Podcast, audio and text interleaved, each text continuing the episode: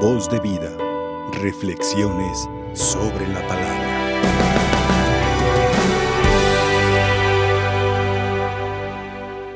Bueno, con gran alegría estamos celebrando esta Eucaristía en esta última semana del año litúrgico.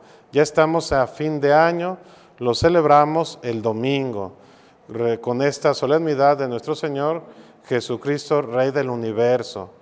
El siguiente domingo iniciaremos un nuevo año, ya 2024, año par, ciclo B, pues iniciaremos este, el siguiente domingo. Y en esta última semana del año litúrgico y principios del Adviento, la liturgia nos invita a que reflexionemos sobre la parucía y la escatología, qué significa al final de los tiempos, no como un sentido milenarista o que algunas sectas quieren manipular y asustar a las personas, en ese sentido no, sino simplemente es este, vivir nuestra vida conforme a Cristo, estar preparados, atentos, vigilantes, con la lámpara encendida. Y no sabemos cuándo tengamos que rendirles cuentas al Señor. Por eso la liturgia, año con año, al final del año, nos invita a que reflexionemos qué frutos vamos a entregarle al Rey del universo. ¿Qué hicimos este año? ¿Con qué nos presentamos ante el Señor? Y claro, es una práctica año con año que la liturgia nos invita para que nosotros veamos qué frutos llevamos, porque cuando seamos llamados ante el juez supremo, ¿qué le vamos a decir? Entonces, de tal manera que nosotros año con año hagamos ese examen de conciencia y cómo hemos vivido este, este año. Por eso, en la primera lectura hoy podemos ver cómo este, el profeta le decía, pues está pesado, medido y dividido. Pues así vamos a ser pesados, medidos, cuando nos presentemos ante el Rey.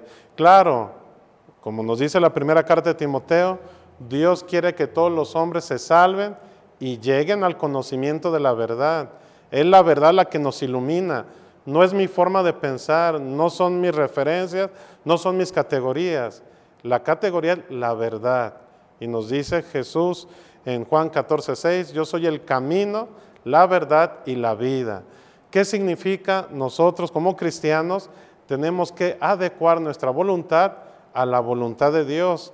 Tenemos que descubrir cuál es la voluntad de Dios en nuestra vida. No manipular las escrituras para poner nuestra voluntad, sino que abrirnos a Dios para decir, esta es la voluntad de Dios y seguirla. Y por eso este, nos dice el Evangelio cuál es la clave. Nos dice que como cristianos, pues se tendrá que dar testimonio. ¿Y el testimonio cómo? Bueno, pues el ejemplo más grande que tenemos, pues es de los mártires. Dieron testimonio de la fe con su propia sangre y vida. Y nos lo dice el Evangelio, lo harán.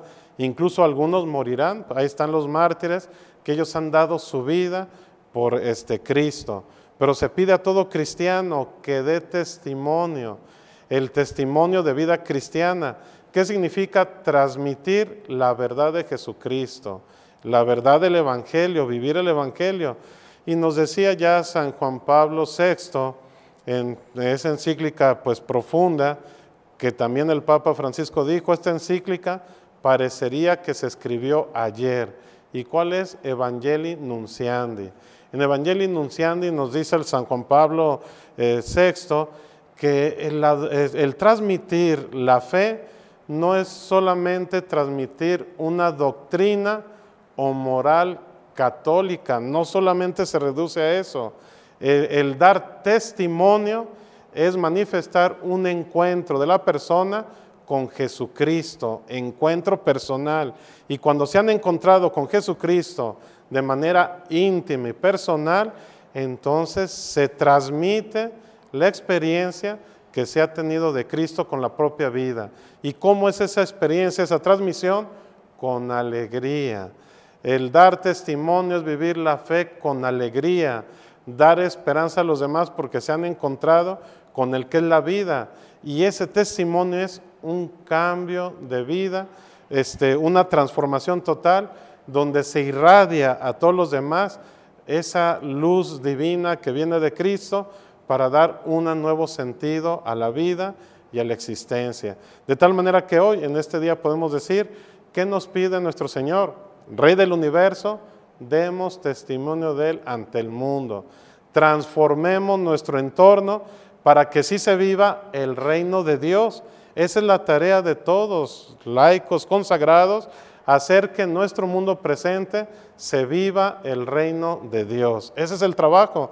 Por eso en este fin de año digamos, y yo que he colaborado para eh, construir el reino de Dios en mi familia, en mi entorno, en mi apostolado, que he contribuido para que se construya el reino de Dios. Y es claro, reino de Dios, no es mi reino, no es mi doctrina, es reino de Dios. Por eso en este ambiente de examen de conciencia, pues vayamos viendo en esta última semana presentarle al Señor.